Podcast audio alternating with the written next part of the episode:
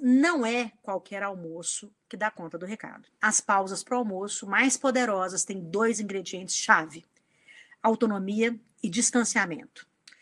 Autonomia significa exercer certo controle sobre o que você faz, como você faz, quando você faz e com quem você faz. É crucial para alta performance, em especial em tarefas complexas. Distanciamento psicológico e físico também é fundamental. Então, para você permanecer concentrado no trabalho durante o almoço, ou mesmo se você usar né, sentado no almoço, usando o celular, mídia social, você não está descansando. Você intensifica a fadiga.